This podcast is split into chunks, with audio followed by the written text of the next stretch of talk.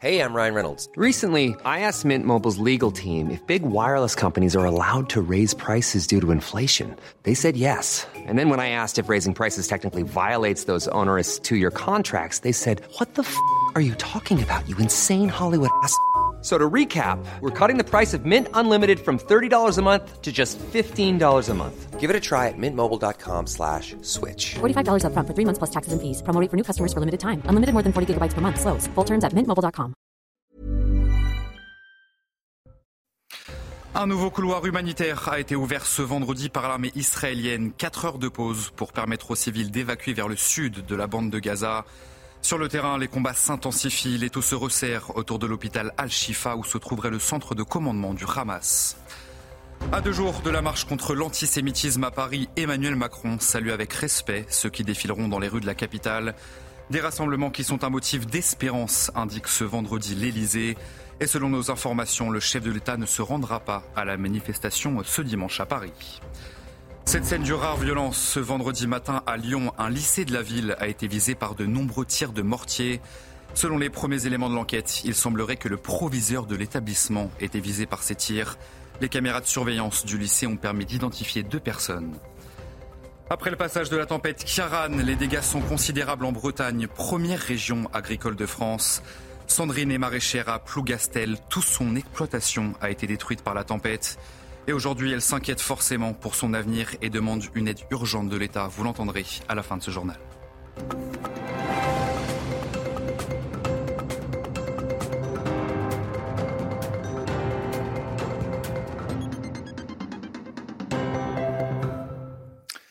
Bonsoir à tous, très heureux de vous retrouver sur CNews pour l'édition de la nuit. Les combats s'intensifient donc dans le nord de la bande de Gaza.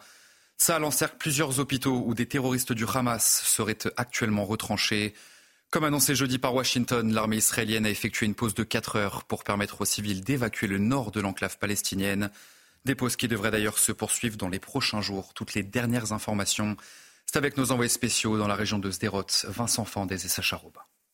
L'armée israélienne a une nouvelle fois ouvert un couloir humanitaire de 10h à 16h ce vendredi hors local pour permettre aux populations qui habitent dans le nord d'aller se réfugier dans le sud de la bande de Gaza. C'est d'ailleurs le cas depuis samedi dernier. Ces couloirs humanitaires de plusieurs heures, une fois par jour et jusque-là plusieurs dizaines de milliers de personnes ont emprunté euh, cet axe sécurisé. Alors l'armée israélienne ne parle pas de cessez-le-feu mais de pause tactique et locale pour l'aide euh, humanitaire. Pendant ce temps-là, les euh, combats continue s'intensifie dans le nord de la bande de Gaza. Deux hôpitaux euh, sont entièrement encerclés par l'armée euh, israélienne. Le directeur de ces établissements, d'ailleurs, euh, demande l'évacuation totale de ces patients et des docteurs donc de ces hôpitaux. Et puis, dans Gaza, dans la ville de Gaza, les combats s'intensifient, les taux se resserrent autour de l'hôpital Al-Shifa, où il y aurait le centre de commandement du Hamas. En dessous de l'hôpital, le directeur de l'établissement aurait été mis au courant par l'armée israélienne d'une attaque imminente. Et puis enfin, ce chiffre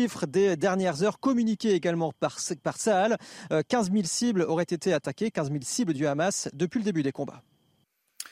Plusieurs euh, dizaines de milliers de Gazaouis ont donc pris la route vers le sud de la bande de Gaza. Au 35e jour de guerre, toujours pas de cessez-le-feu, mais des pourparlers se sont tenus à Doha entre les États-Unis, Israël et le Qatar, même si l'option d'un cessez-le-feu n'est pour le moment pas envisageable pour le Premier ministre israélien Kylian Saleh. À pied ou en fauteuil roulant, ils sont des dizaines de milliers à fuir le nord de Gaza. Ils tentent de rejoindre le sud de l'enclave, car au nord, la situation est invivable. S'il y a un enfer sur Terre aujourd'hui, son nom est le nord de Gaza. Pour les gens qui restent là, ils sont témoins de la mort, de la dépravation, du désespoir, du déplacement et littéralement de l'obscurité. Pour faciliter la fuite des civils, l'armée israélienne confirme la suspension des bombardements 4 heures par jour dans certaines zones. Deux corridors sont ouverts, l'un entre 4 et 5 heures par jour, l'autre situé le long de la route côtière pour rejoindre des zones plus sûres. Ce jeudi, une réunion diplomatique a eu lieu entre les États-Unis, le Qatar et Israël en vue d'un éventuel cessez-le-feu, même si l'option reste inenvisageable pour le Premier ministre israélien. Un cessez-le-feu avec le Hamas signifie une reddition. Nous ne cherchons pas à gouverner Gaza, nous ne cherchons pas à l'occuper, mais nous cherchons à lui donner, ainsi qu'à nous, un avenir meilleur. Benjamin Netanyahou l'assure, il n'y aura pas de cessez-le-feu sans libération des otages. Selon l'armée israélienne, 240 personnes ont été enlevées par le Hamas. À ce jour, seules 5 d'entre elles ont retrouvé la liberté. Des rescapés des attaques du 7 octobre ont donné une conférence de presse jeudi à Paris. Et parmi eux, de jeunes Israéliens originaires des kibbutz attaqués par les terroristes du Hamas. Assis devant 240 chaises vides avec le visage des otages, ils sont revenus sur ce jour euh, qui a bien sûr bouleversé leur vie. Le récit d'Audrey Berthaud. Des témoignages et des appels à l'aide. Quatre Israéliens originaires des kibbutz du sud d'Israël sont venus à Paris raconter les attaques du 7 octobre. Le matin de l'attaque, mon père, qui faisait partie de l'unité de défense de mon kibbutz, est sorti avec une arme pour aller défendre le kibbutz et sur le chemin du retour, pour revenir nous voir, deux terroristes l'ont tué. Ma grand-mère a aussi été assassinée et mon frère. Gal est venu avec sa mère d'Israël. Il se rappelle du jour des attaques. Mon kibbutz a été attaqué tôt le matin. Il y avait beaucoup de bruit. Les terroristes sont arrivés. Dans ma maison, c'est une chance que personne ne soit rentré. J'ai perdu des proches. Mais ce qui est important pour moi, c'est que la majorité de ma famille a réussi à s'en sortir. Sa mère appelle le gouvernement français à se mobiliser pour ramener les otages chez eux. J'espère que le gouvernement français va faire tout son possible pour libérer les enfants, les parents, toutes les personnes kidnappées. C'est le premier geste que tous les gouvernements du monde devraient faire. Ce sont des innocents, il faut faire quelque chose. 249 personnes sont toujours détenues en otage par le Hamas. À deux, jours, à deux, jours, de la marche contre l'antisémitisme à Paris, Emmanuel Macron salue avec respect ceux qui défileront dans les rues de la capitale. Des rassemblements qui sont un motif d'espérance, a indiqué l'Élysée ce vendredi soir. Mais selon nos informations, le chef de l'État ne se rendra pas à la manifestation ce dimanche, alors que la Première ministre, Elisabeth Borne, sera bien dans le cortège. Le Rassemblement national sera donc bien présent dans le cortège, alors que la France insoumise refuse d'y participer. Yael Braun-Pivet et Gérard Larcher ne veulent pas être aux côtés du RN. Alors que pensez-vous de toutes ces divisions politiques à l'approche de cette marche? Nous sommes allés vous poser la question. Euh, oui, ça m'a beaucoup choqué dans la mesure où je crois que euh, les différences politiques n'ont rien à voir avec le fait de manifester pour euh, euh, faire connaître son opinion. Ça me choque sur un plan théorique, mais, pratique, mais sur le plan pratique, malheureusement, on sait que tous les moyens sont bons pour pouvoir se tirer dans les pattes et pour faire campagne. Il me choque. Vous dire qu'il me surprend, non. Ce sont nos politiques. Ils sont toujours en train de tirer pour eux et pas pour les autres. Donc voilà, oui, c'est choquant parce que vraiment, c'est un sujet sur lequel il ne devrait pas y avoir d'histoire politique. Ça ne devrait pas concerner le politique. Et puis on connaît le parcours de cette marche contre l'antisémitisme. Le cortège s'élancera de l'esplanade des Invalides à 14h. Les participants passeront ensuite devant l'Assemblée nationale avec une arrivée prévue place Edmond Rostand dans le 6e arrondissement aux alentours de 19h. Et puis dimanche, vous, vous notez bien sûr le rendez-vous émission spéciale des midis sur CNews. Ça sera présenté par Thierry Cabane. Émission spéciale qui se poursuivra bien sûr toute la journée sur notre antenne. Face à la montée de l'antisémitisme et à la menace qui pèse sur les établissements scolaires juifs, eh le président de la région Auvergne-Rhône-Alpes a dévoilé un nouveau dispositif de sécurité. Des boutons d'alerte disposés dans les écoles juives de la région permettront de donner l'alerte rapidement et discrètement en cas d'intrusion ou d'attaque. Une idée innovante, très attendue d'ailleurs par le corps enseignant Augustin Donadieu et Olivier Matinet. Ils équiperont dans quelques jours la totalité des établissements confessionnels juifs de la région Auvergne-Rhône-Alpes et garantiront en principe la sécurité des élèves et des enseignants. On a décidé de mettre en place un bouton d'alerte, qui est un bouton très simple, si jamais il y a une intrusion, une tentative d'attaque, un acte terroriste, immédiatement, que ce soit un professeur, que ce soit les services qui sont à l'entrée de l'établissement, peuvent appuyer sur ce bouton qui doit être ensuite connecté au service de gendarmerie ou du commissariat de police pour pouvoir enclencher immédiatement l'intervention des forces de l'ordre. 1500 boutons d'alerte ont été commandés. Ils permettront à terme d'envoyer au secours un SMS, la géolocalisation de la personne ou encore de déclencher un enregistrement des événements. Une mesure qui va dans le bon sens et qui était nécessaire pour cette directrice académique. Une vraie nécessité depuis le 7 octobre. Nous avons vraiment des parents qui sont extrêmement inquiets. Alors bien évidemment, le dispositif de sécurité est bien opérationnel, mais les boutons d'alerte vont encore rassurer un peu plus nos enfants, nos parents, qui déposent leurs enfants et vont travailler parfois avec la boule au ventre. Ces boutons connectés et non visibles seront installés à l'entrée et à l'intérieur des établissements scolaires. De quoi rassurer peut-être les parents, les élèves et les enseignants. Le procès de l'influenceuse jugée pour avoir ironisé sur la mort d'un bébé israélien a été renvoyé au 22 novembre prochain. Des propos chocs que la femme de 37 ans a d'ailleurs partagés sur les réseaux sociaux. Jeudi, elle avait été interpellée pour apologie du terrorisme et placée en garde à vue au tribunal de Paris. Les précisions signées Célia Barotte. Le tribunal correctionnel a décidé de renvoyer cette affaire à une date ultérieure et devant une chambre, selon lui, plus compétente. L'influenceuse de 37 ans née à Djibouti sera donc jugée le 22 novembre prochain à 13h30 devant la 17e chambre, une chambre spécialisée dans les affaires de presse. Dans le box, la jeune femme avait les cheveux attachés, elle portait des lunettes, elle avait le visage marqué par sa garde à vue et elle avait l'air très inquiète. Elle encourt jusqu'à 7 ans de prison et 100 000 euros d'amende.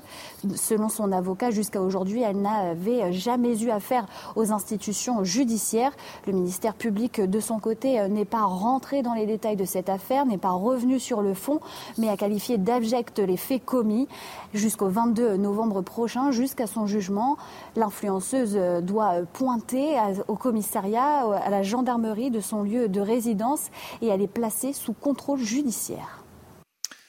Dans le reste de l'actualité, le procès d'Éric Dupont-Moretti se poursuit devant la Cour de justice de la République, jugé, vous le savez, pour prise illégale d'intérêt. Ce vendredi, Jean Castex a été entendu et a défendu le garde des Sceaux.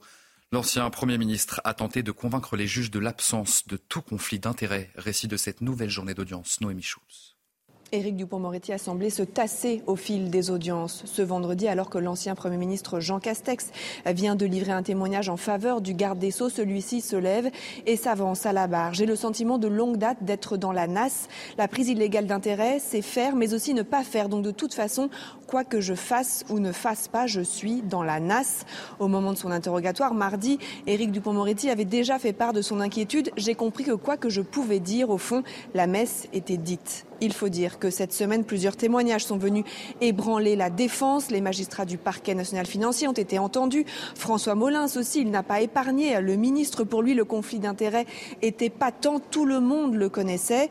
D'autres témoins sont venus à l'inverse dire que selon eux, les règles avaient été respectées. L'ancienne directrice de cabinet du garde des Sceaux ou encore l'ex-conseillère justice de l'Élysée. Nous avons tâtonné collectivement face à une situation inédite, a-t-elle concédé. Aujourd'hui, c'est l'évidence, mais à l'époque, je ne savais pas ce qu'était un décret de déport. Le procès marque une pause de quelques jours. Il reprendra mardi pour une dernière journée d'audition avant le réquisitoire mercredi et les plaidoiries de la défense jeudi. Cette scène d'une rare violence ce vendredi matin à Lyon, un lycée de la ville a été visé par de nombreux tirs de mortier. Selon les premiers éléments de l'enquête, il semblerait que le proviseur de l'établissement était visé par ces tirs. Les caméras de surveillance du lycée ont permis d'identifier deux personnes, Augustin Donadieu, Olivier Matinet. 7h25 ce matin, le lycée de la Martinière à Lyon est pris pour cible. Une quinzaine d'individus tirent des mortiers sans relâche en direction de l'établissement et du proviseur. Des scènes de guérilla urbaine menées par une bande de sauvages. Le proviseur a été visé délibérément. On a échangé avec lui. C'est passé vraiment à côté de lui. Ils l'ont visé. C'était des tirs tendus. On n'est pas sur des, voilà, à moins de 6 mètres. Alors que le directeur du lycée trouve refuge dans le bâtiment, les individus mettent le feu à du mobilier urbain et des trottinettes. Les caméras de surveillance du lycée ont permis d'identifier deux personnes scolarisées dans l'établissement. Elles ont été interpellées. Visiblement, il semble se confirmer que c'est suite à, à, un conseil de discipline qui est, qui est programmé. Voilà, donc c'est une, une, une, vengeance de, de cet élève.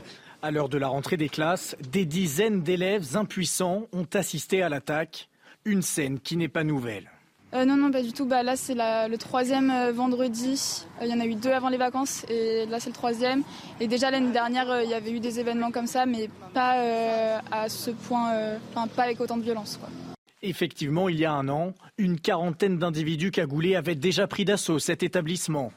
Ce matin, une équipe mobile de sécurité a pris position dans le lycée pour une durée indéterminée. Après le passage de la tempête Kiaran, les dégâts sont considérables en Bretagne, première région agricole de France. Sandrine est maraîchère à Plougastel et toute son exploitation a été détruite par la tempête. Aujourd'hui, elle s'inquiète forcément pour son avenir et demande une aide urgente de la part de l'État. Le récit de Mickaël Dos Santos.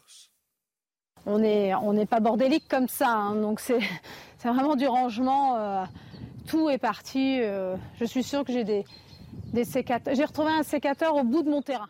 Cette exploitation du Finistère est devenue un champ de ruines.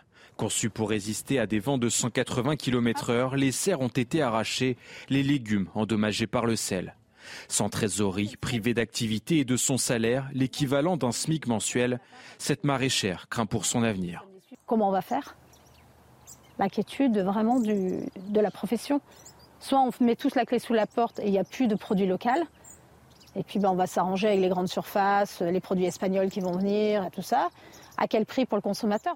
Lors de son déplacement dans le Finistère, Emmanuel Macron a promis à des agriculteurs dont elle faisait partie d'activer au cas par cas les régimes de catastrophes naturelles et de calamités agricoles. Pas de quoi satisfaire cette maraîchère dont le retour à une activité normale pourrait prendre plusieurs mois. Il ne m'a pas convaincu. Je trouve que la réponse était trop vague. Ah, il va falloir que euh, l'État mette la, comme on dit, c'est malheureux à dire, nous aide. Pour une fois qu'il nous aide. On ne leur demande pas la Lune, on leur demande de nous remettre un outil. Et qu'on n'ait pas des charges supplémentaires. Un soutien de l'État vital pour cette maraîchère. Les tunnels de culture, facturés 8000 euros l'unité et qu'elle n'a toujours pas fini de payer, ne sont pas pris en charge par son assurance.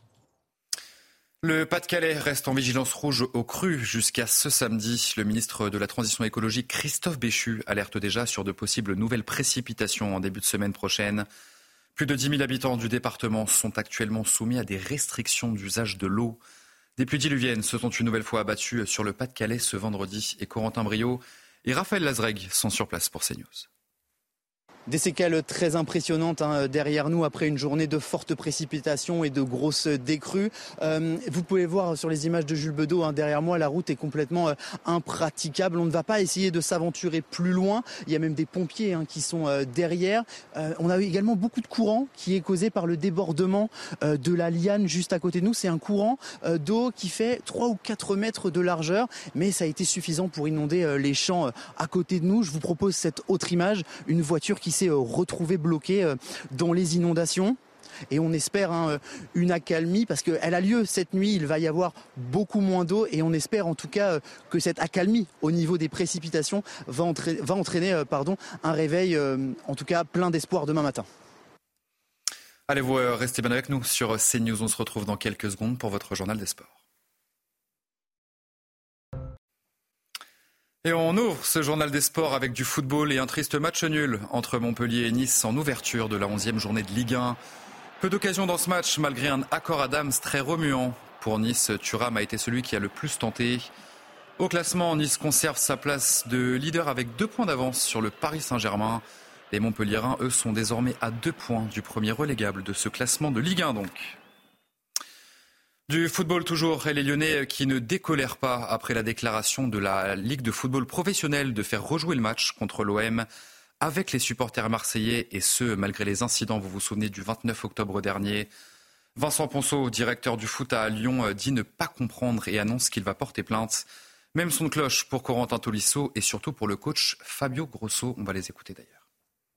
C'est vraiment une décision qui est pas, pour moi, qui n'est pas réfléchie. Euh, je sais pas si on se rend compte que notre coach a failli, euh, a failli perdre un œil. Euh, je trouve ça vraiment, vraiment fou qu'il n'y ait aucune sanction. Enfin, moi, j'étais à l'intérieur du bus et je vous ai dit, et je vous dis que, que j'ai vraiment eu peur. Aujourd'hui, qu'est-ce qui va se passer quand on va, quand on va retourner là-bas? C'est devenu quelque chose d'inadmissible.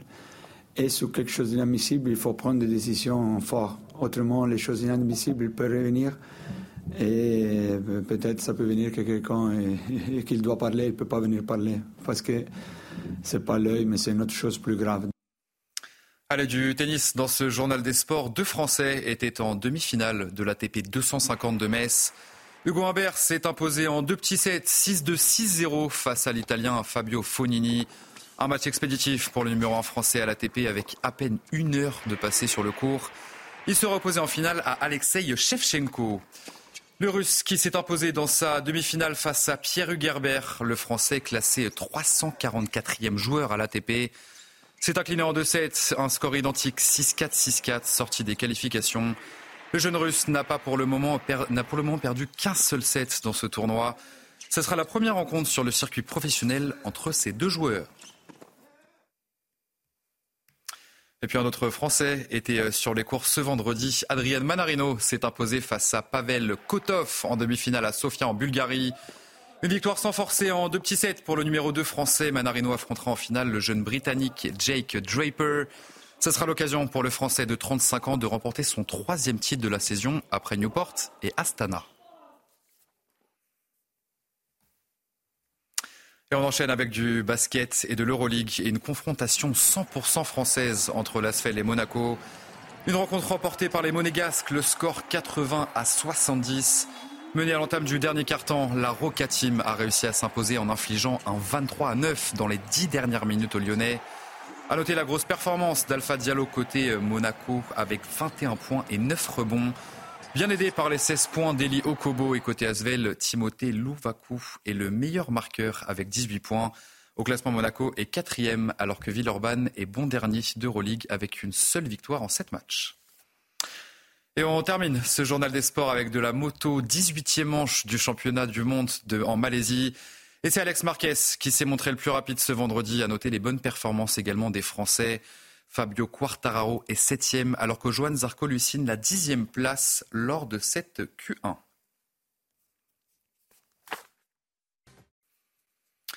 Allez, vous euh, restez bien avec nous sur CNews. On se retrouve dans un instant pour un prochain journal. Un nouveau couloir humanitaire a été ouvert ce vendredi par l'armée israélienne. Quatre heures de pause pour permettre aux civils d'évacuer vers le sud de la bande de Gaza. Sur le terrain, les combats s'intensifient. L'étau se resserre d'ailleurs autour de l'hôpital Al-Shifa où se, où se trouverait le centre de commandement du Hamas. On en parle donc dans un instant. Je vous souhaite un excellent week-end sur notre antenne. À tout de suite. Retrouvez tous nos programmes et plus sur cnews.fr.